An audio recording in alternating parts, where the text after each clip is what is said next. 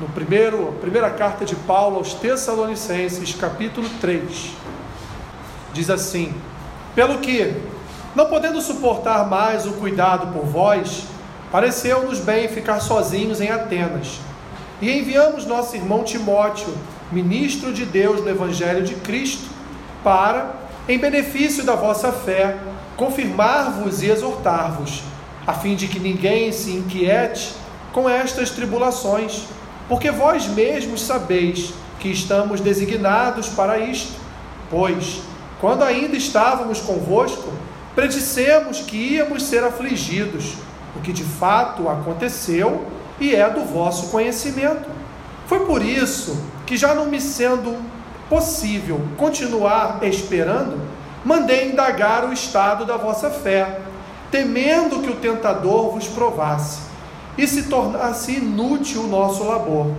Agora, porém, com o regresso de Timóteo, vindo do vosso meio, trazendo-nos boas notícias da vossa fé e do vosso amor, e ainda de que sempre guardais grata lembrança de nós, desejando muito ver-vos, como ver-nos como, aliás, também nós a vós outros. Sim, irmãos, por isso fomos consolados acerca de vós pela vossa fé apesar de todas as nossas privações e tribulação, porque agora vivemos, se é que estáis firmados no Senhor.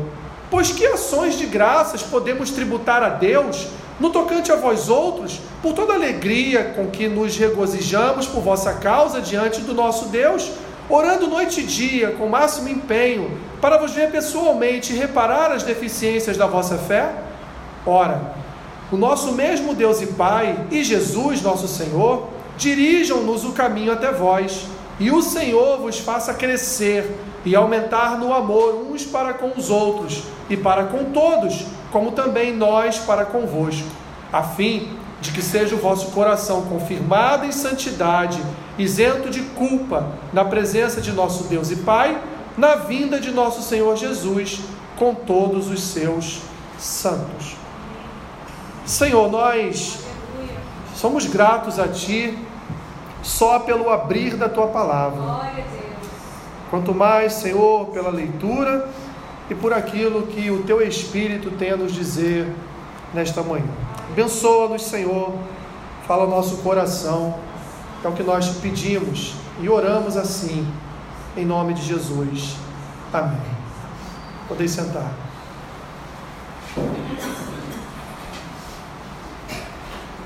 Meus irmãos, qual qual é a igreja ideal? Existe uma igreja ideal? Existe uma comunidade de fé ideal? E quando falo de ser ideal, não é de ser condizente com aquilo que você pensa como cristão ou com, com aquilo, com um tipo de igreja que traz prazer e alegria ao seu coração em servir ao Senhor. Não estou falando disso. Qual é a igreja perfeita? Existe igreja perfeita? Meus irmãos, a igreja que é consciente a igreja que conhece a palavra, a igreja que tem o cuidado de conhecer e prosseguir em conhecer as Escrituras, ela tem a consciência de que não existe uma igreja ideal, ela tem a consciência de que não existe uma igreja, uma igreja perfeita. E eu vou responder aos irmãos por que não existe uma igreja perfeita. Abra sua Bíblia em primeiro, primeira carta de Pedro, capítulo 2. 1 Pedro, já lá caminhando para o finalzinho da sua Bíblia.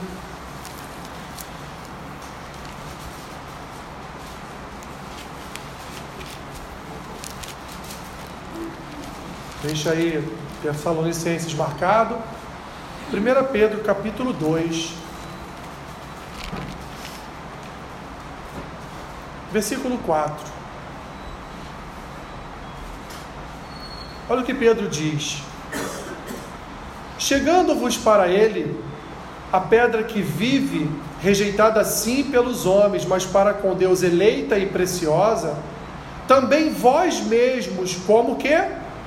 Como pedras que vivem, sois edificados casa espiritual, para ser de sacerdócio santo, a fim de oferecer de sacrifícios espirituais agradáveis a Deus, por intermédio de Jesus Cristo, a pedra angular. Então nós temos na igreja uma pedra angular. O que é uma pedra angular? Uma pedra angular é, meus irmãos, a base, a pedra de onde você inicia a construção. Era o que nós conhecemos na engenharia moderna como fundação, pilares, para que um, pé, um prédio ele, ele possa ser construído. Naquele tempo não havia engenharia do nosso mundo moderno. Então as construções eles eram, eram feitas sobre pedras angulares, ou seja, era realizada ali as obras, eram pedra sobre pedra, mas tinha uma pedra angular que ela era o sustento de todo aquele edifício, de todo aquele prédio. Então Pedro aqui está chamando de Jesus a pedra angular, a pedra principal da igreja que foi rejeitada pelos judeus. Tanto foi rejeitada que foi levado à cruz, foi levado à morte. Mas Pedro vai completar, ele vai dizer: olha, a igreja não é formada só pela pedra angular. Nós, e ele vai falar, vós sois o que? Sois pedras, pedras que foram eleitas pela pedra angular para, junto com a pedra angular, formar o corpo, formar a igreja. Então, eu volto à pergunta que eu fiz aos irmãos: por que não existe igreja perfeita? Porque a igreja é formada de pessoas imperfeitas. Porque a igreja ela é ela é o ajuntamento de santos, mas o ajuntamento de santos pecadores remidos, lavados, santificados e purificados pelo sangue do Cordeiro. Porque somos, meus irmãos, porque a igreja, a igreja é formada por tijolos, que somos nós, imperfeitos, pecadores. E Paulo sabia. Paulo, sempre que chegava a uma cidade, o primeiro lugar que ele procurava naquela cidade era uma sinagoga. E lá naquela sinagoga ele iniciava o seu ensino a respeito do Evangelho de Jesus Cristo. Em alguns momentos ele foi bem recebido, em outros nem tanto. E lá em Tessalônica, ele passou algumas semanas arrazoando com aqueles irmãos a respeito das obras de Cristo, mas ele também se utilizou da casa de um homem chamado Jason. Aquele homem abriu as portas da sua casa para receber a palavra, e ali então começou a se formar um corpo naquela cidade, na cidade de Tessalônica. Mas em determinado momento, meus irmãos, Paulo e Silas foram perseguidos e fugiram dali, se encaminhando, indo à direção de Bereia, e o coitado do Jason ficou sozinho. E acabou ele sendo ali preso, acabou ele, portanto, sendo ali penalizado por, por abrir as portas da sua casa para a pregação do Evangelho. Dentro do contexto histórico, foi isso que aconteceu em Tessalônica, nas semanas que sucederam a chegada de Paulo e Silas naquele lugar para pregar o Evangelho. Ali, Paulo teve um encontro com um jovem chamado Timóteo, um jovem cristão, um jovem um menino, um rapaz de Deus. E ali então Paulo trouxe Timóteo como um filho na fé e começou a trabalhar na vida de Timóteo também o um ministério pastoral. E Paulo então, meus irmãos, quando ele ia embora daquela cidade, e passava algum tempo, ele queria ter notícias da igreja que ele fundou lá. Então, ou ele voltava para aquela cidade para saber como estava a igreja, ou ele enviava um dos seus filhos na fé, ou ele enviava um daqueles a quem ele formava como discípulo de Cristo para voltarem, para irem até aquela cidade e trazer a eles, a ele notícias de como estava aquela igreja. E foi exatamente isso que aconteceu em Tessalônica. Depois de certo tempo, Paulo então pensou: bem, se eu fui perseguido daquela forma junto com Silas, se eles prenderam Jason, o que eles devem ter feito com aquela igreja? Será que aquela igreja ainda existe? Será que não existe? Como é que ela deve estar? E Paulo então envia Timóteo até a igreja em Tessalônica, para que Timóteo então prestasse a ele as informações para que ele soubesse então se aquela igreja estava caminhando bem ou não. Paulo sabia, meus irmãos, que a igreja precisava de acompanhamento. Paulo sabe que toda a igreja precisa ser acompanhada, toda a igreja precisa ser exortada, toda a igreja precisa ter alguém que ore por ela, que ore por seus membros, e não só aqui no capítulo 3, mas lá no capítulo 1, Paulo já vai revelar aos Tessalonicenses que ele orava por aquela igreja dia e noite por conta de toda a perseguição que foi implementada contra ele, Paulo, e também contra Silas, o seu companheiro de missão naquele período. Paulo, então, meus irmãos, ele, ele era um homem que ele não fazia sua missão sozinho, ele não discipulava sozinho, ele se utilizava de discípulos, de homens, para ajudar ele na sua obra, na sua, na sua missão. E Timóteo leva então a Paulo as melhores notícias possíveis em relação àquela igreja. Timóteo vai dizer, como Paulo nos revela lá no capítulo 1 ainda, dessa, primeira, dessa sua primeira carta, que aquela era uma igreja que era uma igreja que pregava o evangelho, era uma igreja de fé, era uma igreja que nutria no seu coração fidelidade às escrituras e era uma igreja que já estava sendo conhecida por toda a região da Acaia e da Macedônia. Ou seja, era uma, era uma igreja forte, apesar de jovem, era uma igreja forte, era uma igreja que, apesar das tribulações, era uma igreja que, apesar, meus irmãos, das tentações, era uma igreja que, apesar das heresias, era uma igreja que confiava nas Escrituras, confiava naquilo que Paulo pregou a eles naquele período que ele passou em Tessalônica, e era uma, foi uma igreja então que continuou o trabalho de Paulo. Eles não pararam, meus irmãos.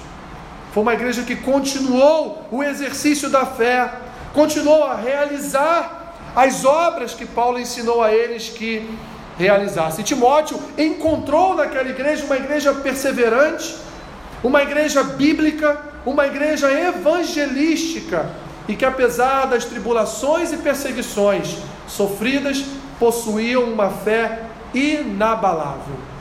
Completo aqui apesar das suas imperfeições, era uma igreja que possuía uma fé inabalável.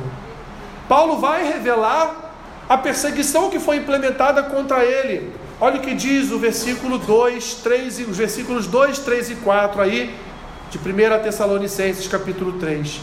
Enviamos nosso irmão Timóteo, ministro de Deus no Evangelho de Cristo, para, em benefício da vossa fé, confirmar-vos e exortar-vos a fim de que ninguém o que se inquiete, ninguém fique ansioso com as tribulações, porque vós mesmos sabeis que estamos designados para isto. Paulo está dizendo: olha, a igreja está designada para ser perseguida.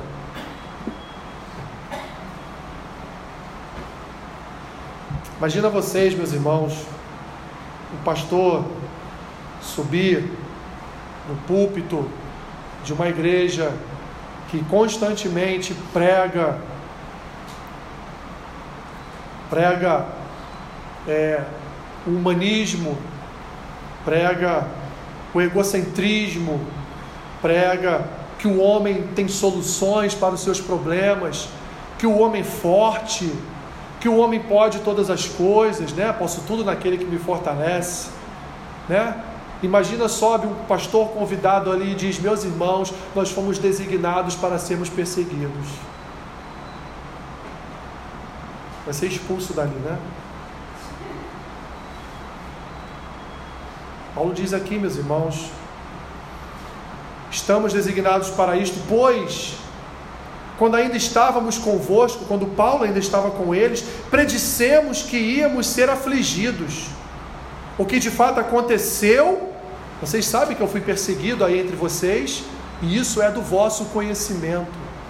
Paulo, então, meus irmãos, ele está preocupado. Há no coração de Paulo uma preocupação de como está as questões das perseguições em relação àquela igreja. E é, repetindo a notícia que ele recebe é: é uma igreja sim que está sendo perseguida, é uma igreja sim que está sendo afligida, mas é uma igreja que é fiel.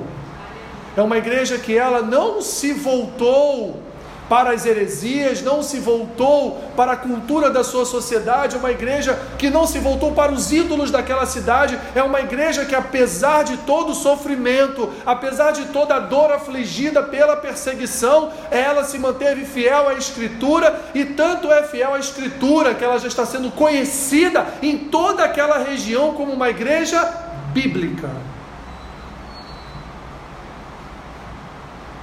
Paulo, meus irmãos, se preocupa com a vida espiritual daquela igreja, pois ele sabia que Satanás provaria a fé daquele povo através dos de dentro, com heresias, com divisões, facções, fofocas, mas também através dos de fora, com violência e perseguição social. Olha o que ele diz no versículo 5 foi por isso que, já não me sendo possível continuar esperando, mandei indagar o estado da vossa fé, temendo que o tentador vos provasse e se tornasse inútil o nosso labor. Paulo se preocupou, eu fui aí, arrazoei com vocês, preguei a Cristo ressurreto, a Cristo vivo e Salvador, falei das Escrituras com vocês mas tive que ir embora porque sofri perseguição. Agora então eu quero saber se todo o meu trabalho, se todo o meu labor não foi destruído por Satanás, não foi destruído pelo tentador, tanto pelas tentações internas do corpo, dos membros, por conta da sua imperfeição, quanto pela, pelas, pelas perseguições ou pelos problemas caracterizados pela sociedade daquela cidade, que era uma sociedade idólatra, era uma sociedade que não queria ouvir a respeito de um Salvador. Paulo, portanto, estava feliz com as notícias, pois apesar, meus irmãos, das imperfeições daquela igreja, ela estava resistindo às tentações e seguindo adiante com fé e esperança. E eu quero abrir aqui um parênteses com os irmãos nesta manhã. Meus irmãos, são muitos os desafios de uma igreja. Muitos.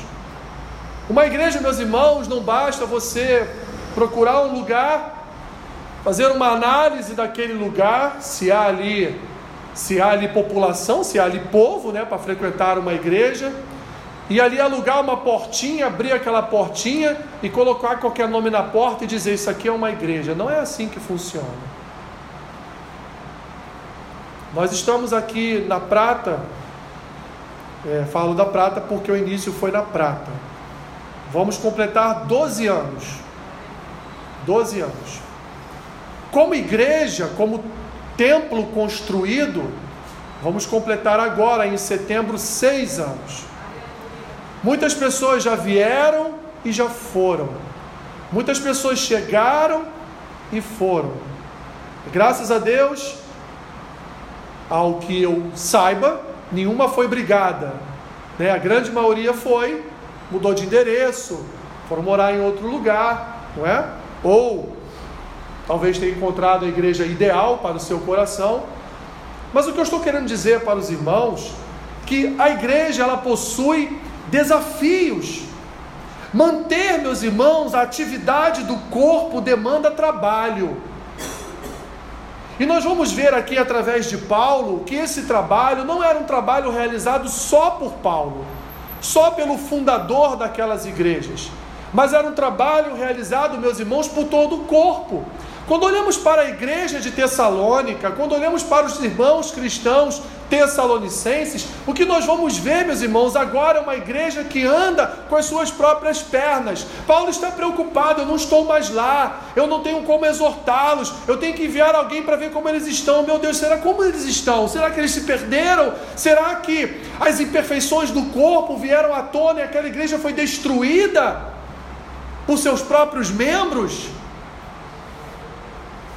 Então ele recebe a notícia de que não, de que aquela igreja ela absorveu a palavra no seu coração, ela entendeu o propósito da sua fé e ela, mesmo com Paulo longe, ela seguiu adiante no propósito, que é o propósito principal de uma igreja, que é pregar a palavra de Deus. Apesar da nossa imperfeição. Muitas diferenças, meus irmãos, unidas por um único propósito: servir a Cristo em amor, em unidade, em comunhão, em paz. Diferenças, meus irmãos, que acabam por expor as nossas imperfeições. Indiferenças que acabam por expor é, pecados. E esse é o nosso grande desafio enquanto igreja. Servir a Deus que é perfeito, sendo imperfeitos diante de Deus. Servir ao Senhor, que nele reside a plenitude da perfeição, quando em nós, meus irmãos, não reside essa plenitude.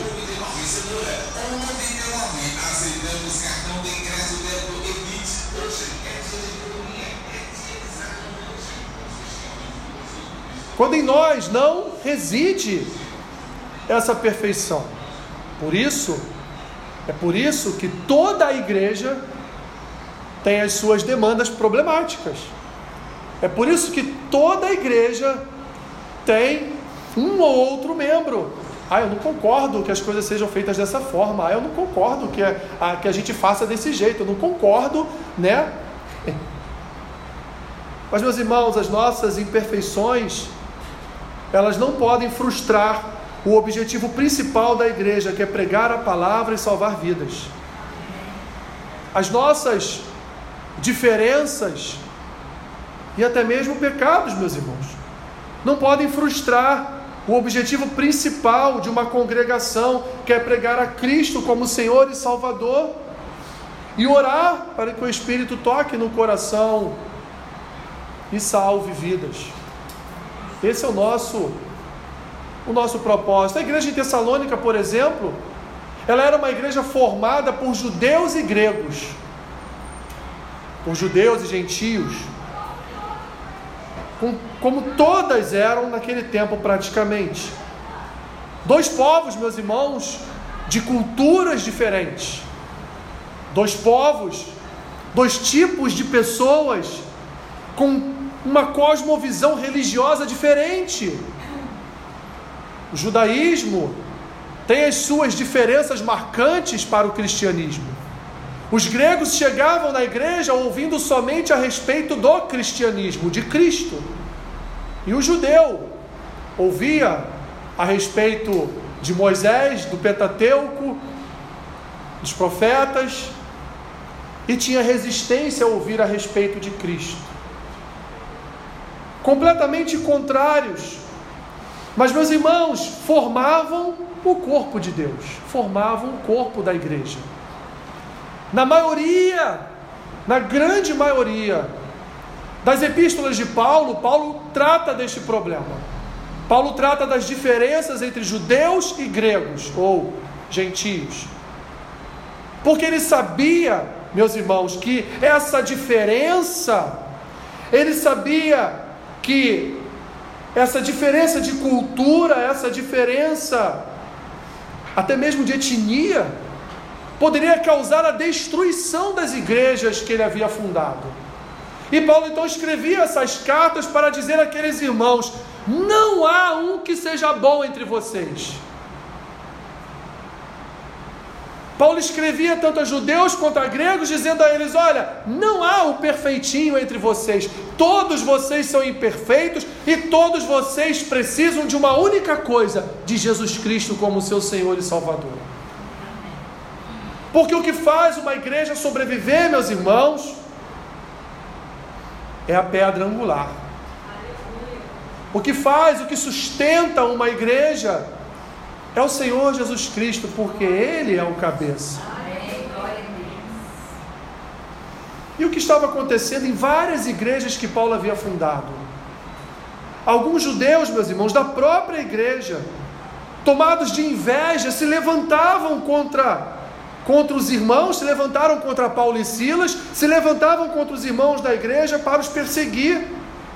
Ou seja, no meio da própria igreja, saíam pessoas insatisfeitas, tão insatisfeitas que praticavam atos de perseguição contra os membros daquela comunidade.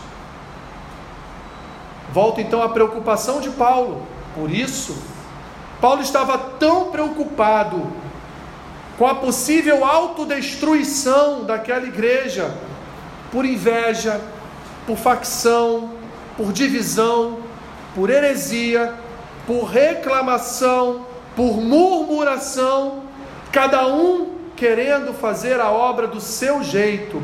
E isso, meus irmãos, destrói uma igreja. Paulo vai dizer que nem todos serão mestres, nem todos exercerão o ministério da palavra, nem todos, por exemplo, farão parte de um ministério de intercessão. Nem todos farão parte do grupo de evangelismo. Não é verdade?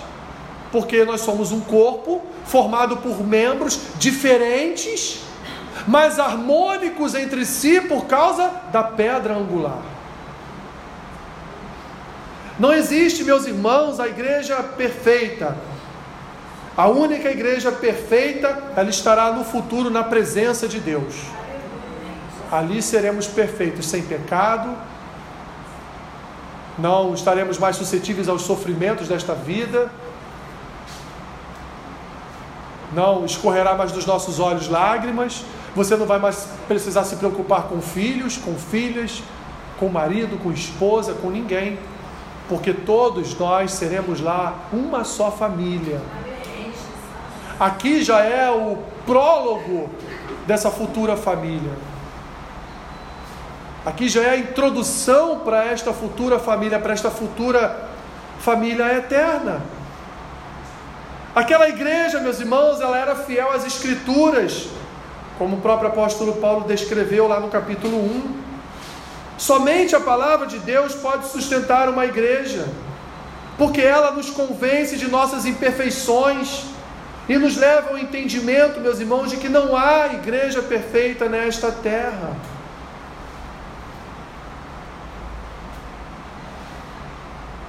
Eu já ouvi eu já ouvi pessoas dizendo: ah, a igreja tem muito estudo, toda hora está estudando. Se não for assim, meus irmãos, se nós não tivermos o cuidado de transmitir a palavra, não só de púlpito, mas também em grupos, através de cursos através de aulas, a igreja não sobreviverá. Eu sei que tem igrejas aí que sobrevivem com eventos. Só eventos. Eu fico admirado quando eu abro lá o, o feed do Instagram, lá da nossa igreja. Meus irmãos, haja festa em igrejas, hein? É um festival de festas. Eu não vejo em nenhum momento a palavra ali sendo pregada, trechos de uma pregação. Eu só vejo trechos de festas, de fotos com corações atrás, corações na frente, com letras brilhantes, garrafais atrás, dizendo que você é a Luluzinha de Cristo, que você é o perfeito do Senhor. Festas, festas, festas, festas. Sim, isso mantém, sim. Mantém uma igreja. Mas mantém a vida espiritual daquela igreja. Sustenta a vida espiritual daquela igreja. Meus irmãos, comunhão. Comunhão não é comer salgadinho depois do culto. Comunhão é congregar. Comunhão é membresia Comunhão é o irmão está passando perrengue, te manda uma mensagem no zap, precisando de uma oração, de uma ajuda, e você está lá na comunhão dos santos ajudando, chegando junto, orando, visitando, intercedendo, levantando de madrugada e falando com Deus a respeito daquela vida. Isso é comunhão, meus irmãos.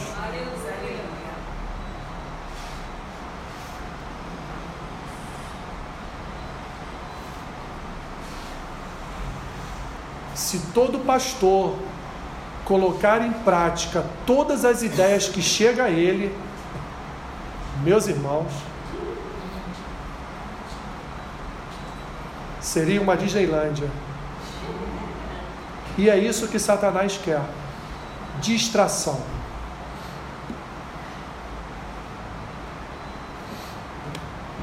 Não se engane.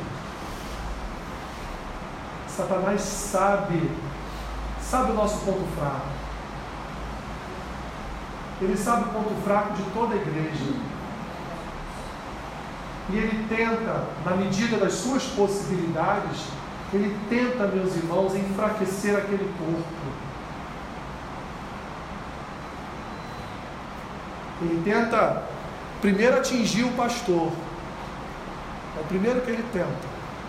Porque quando o pastor cai, as ovelhas se dispersam. Mas ele também tenta atingir a membresia. Ele também tenta disseminar a contenda. Ele tenta disseminar as ideias fabulosas dos irmãos.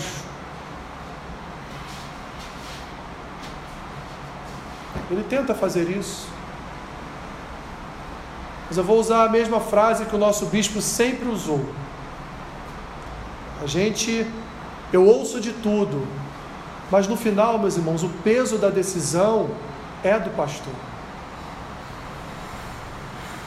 Porque ele ele foi o anjo que Deus colocou naquela igreja para tomar as decisões. Então, alguém no corpo, concordando ou não, é ele que toma as decisões. Porque quando um pastor deixa algum membro tomar alguma decisão, ele já perdeu toda a sua autoridade pastoral. Ovelha não anda com as suas próprias pernas, ela ouve a voz do seu pastor e acompanha.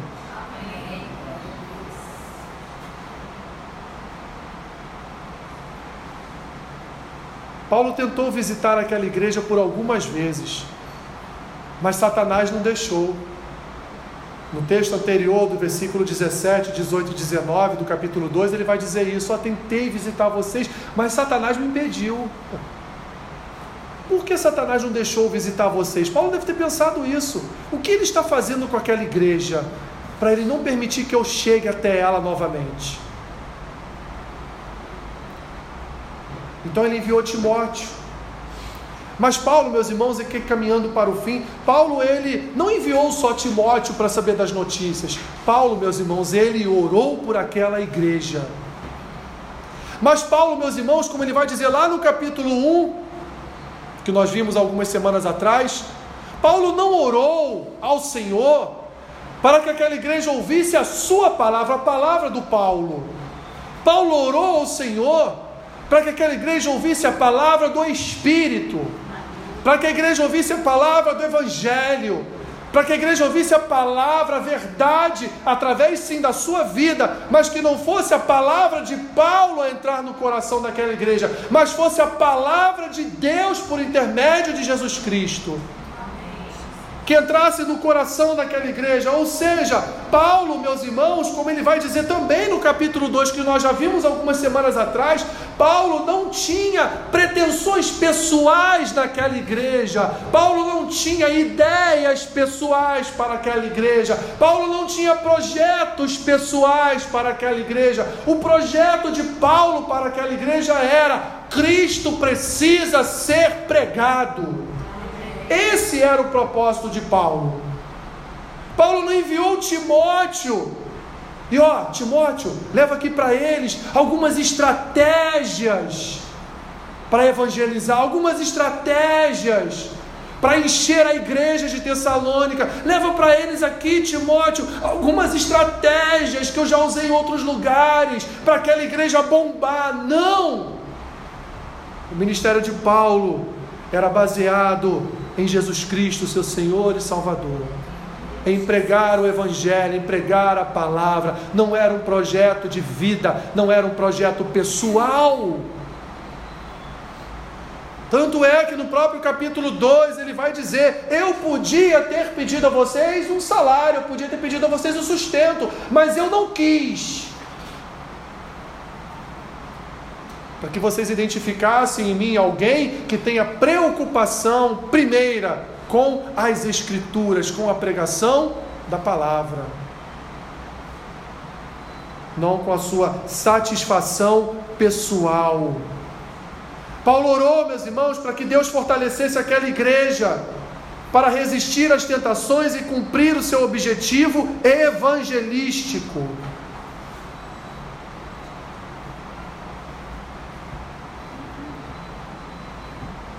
E meus irmãos, esse negócio de igreja é tão fabuloso,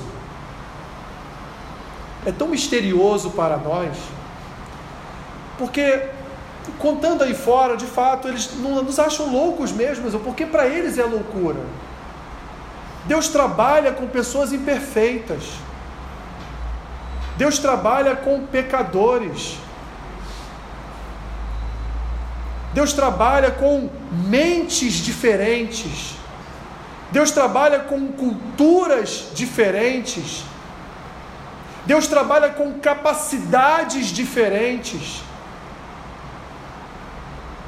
Resumindo, Deus trabalha com pessoas diferentes e o negócio dá certo. E o negócio funciona. E o negócio vai à frente.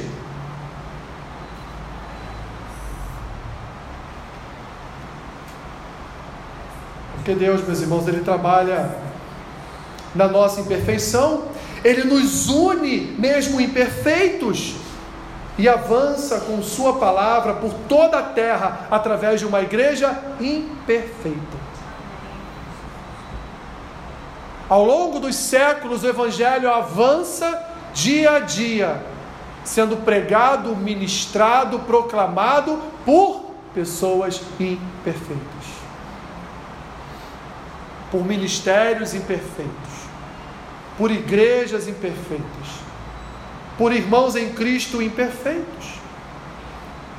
E graças a Deus, meus irmãos, graças a Deus ele ele trabalha com a nossa imperfeição, graças a Deus ele trabalha na nossa imperfeição, para que quando nós proclamemos a Cristo essa proclamação seja perfeita, não imperfeita como nós. No Antigo Testamento, o que Deus fez com os murmuradores das tribos? Lembra? O pessoal do Siab aí lembra? O que Deus fez com os murmuradores lá no caminho, no deserto, nos 40 anos? Por que eles ficaram 40 anos no deserto se a caminhada levava alguns dias até Canaã? Murmuração. Ah, eu não concordo do jeito que Moisés faz. Ah, não, eu não concordo. Moisés, Moisés colocou Arão como sumo sacerdote, eu não concordo. Tá, e o Alessandro ordenou Anderson diácono, também não concordo.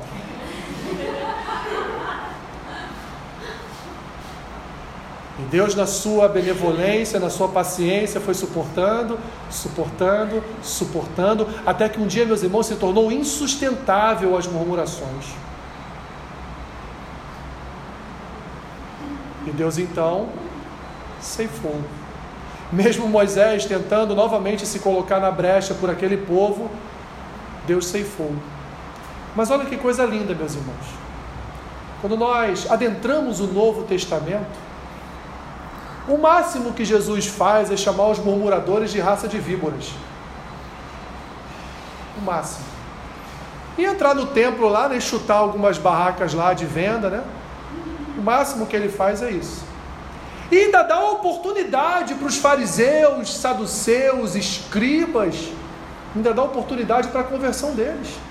Quando ele fala Jerusalém, Jerusalém. Ai, como eu queria fazer, como faz a galinha, né? Colocar vocês como pintinhos debaixo das minhas asas, mas vocês não querem. Vocês querem reclamar, afrontar, confrontar, dividir, faccionar.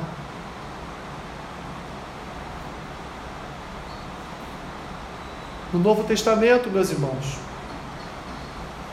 Aquilo que Jesus fez no antigo, no novo, ele diz assim: não, não, não, não tire do meio do trigo o joio. Porque se você tirar o joio, o trigo sai junto. Não é o tempo, não é agora. Vai ter o tempo da colheita, da ceifa. Aí sim o joio será arrancado e será levado ao celeiro e ali queimado.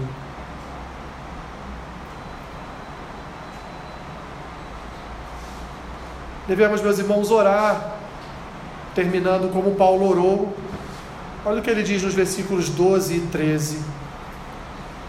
Que o Senhor vos faça crescer e aumentar no amor uns para com os outros e para com todos, como também nós para convosco, a fim de que seja o vosso coração confirmado em santidade, isento de culpa, na presença de nosso Deus e Pai na vinda de nosso Senhor Jesus com todos os seus santos.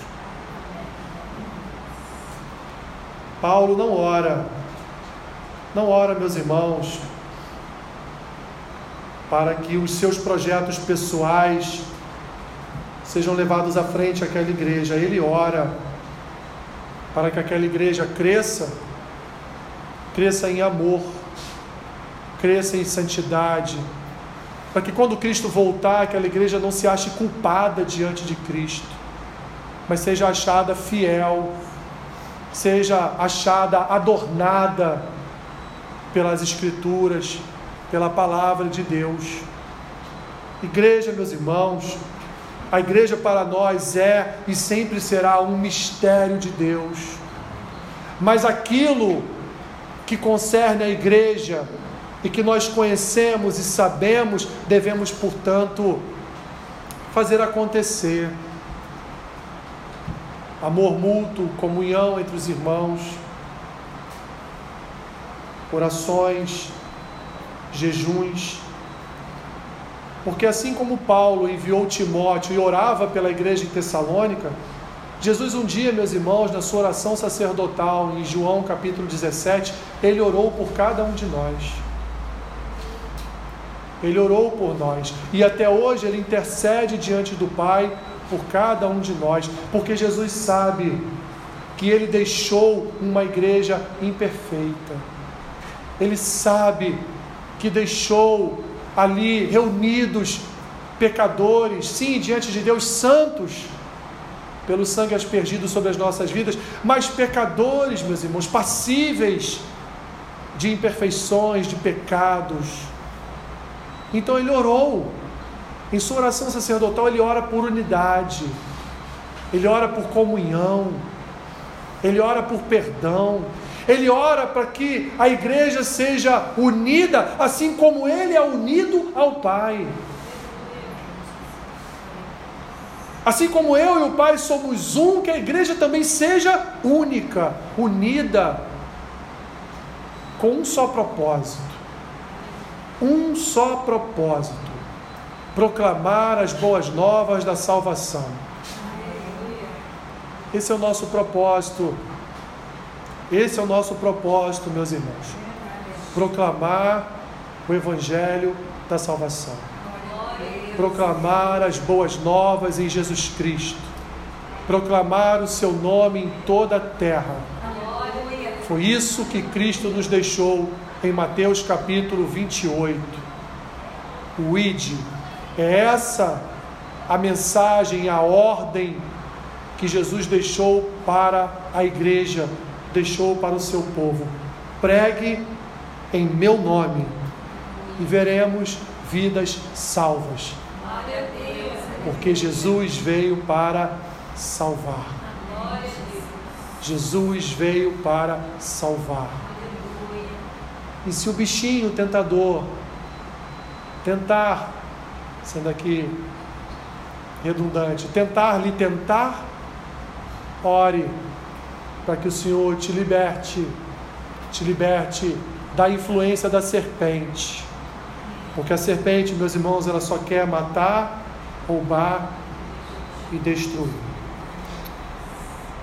Senhor, nós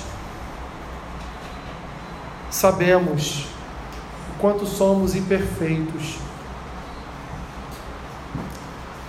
uns para com os outros e também diante do Senhor.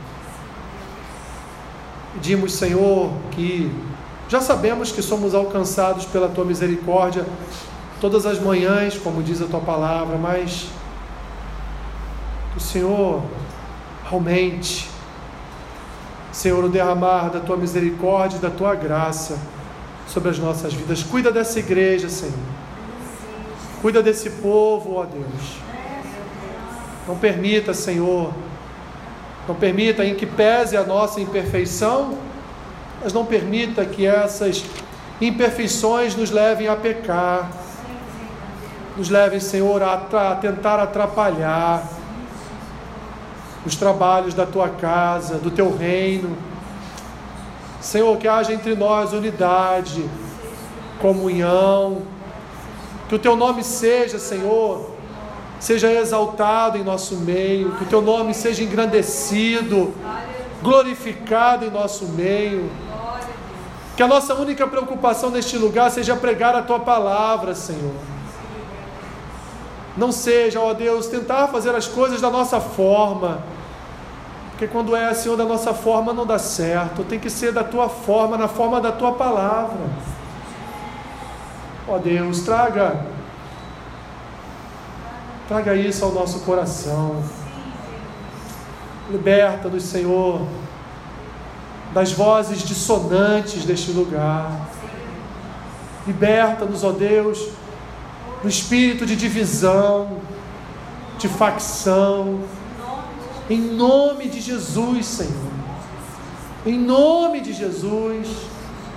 Que habite entre nós o Espírito da graça da fé, da comunhão, da paz. É a oração que nós fazemos, Senhor, nesta manhã. E a fazemos em nome de Jesus Cristo. Amém.